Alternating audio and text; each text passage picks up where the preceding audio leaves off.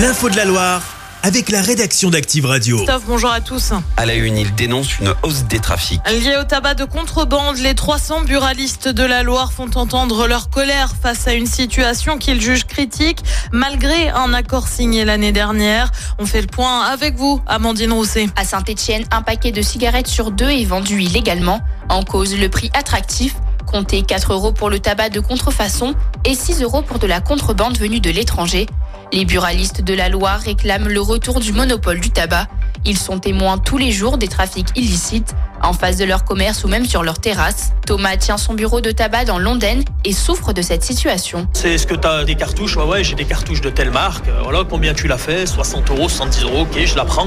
Ouais, c'est comme ça, c'est tout simple en fait. Mais le problème, c'est qu'aujourd'hui, il y a des clients que je vois plus. J'ai des clients qui habitent autour de chez moi, ils viennent jamais acheter de cigarettes chez moi, par exemple. Les buralistes pointent aussi du doigt la composition des fausses cigarettes, avec parfois des excréments d'animaux et des bouts de pneus, un mélange nocif pour la santé. Les commerçants ligériens demandent donc aux autorités de durcir les sanctions liées au trafic de tabac. Les infos sont à retrouver sur activeradio.com.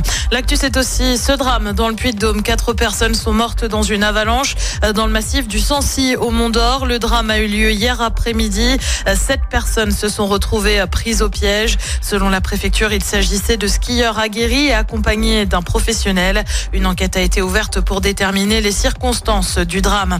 Dans la Loire, un accident a eu lieu vers 19h hier à hauteur de Péreux. C'est une info de nos confrères du Progrès qui évoque un blessé grave. Un homme d'une vingtaine d'années a dû être désincarcéré de son véhicule. Il a été évacué vers l'hôpital de Rouen. Le tribunal se prononce aujourd'hui. Sur l'avenir de Casino, il doit valider ou non la procédure de sauvegarde accélérée. En cas d'accord du tribunal, le changement d'actionnaire devrait avoir lieu dans les prochaines semaines.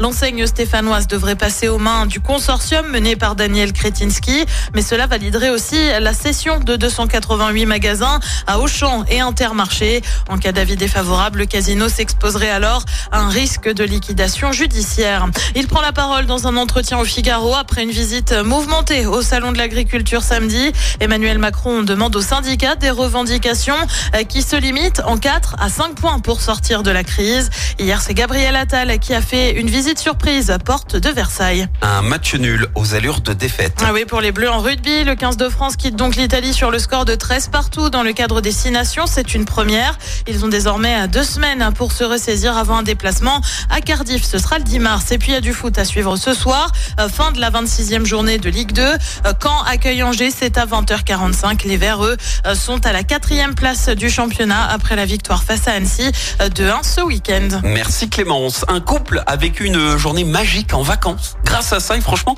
on aurait tous aimé être à leur place. On en parle après Avamax. Bon réveil.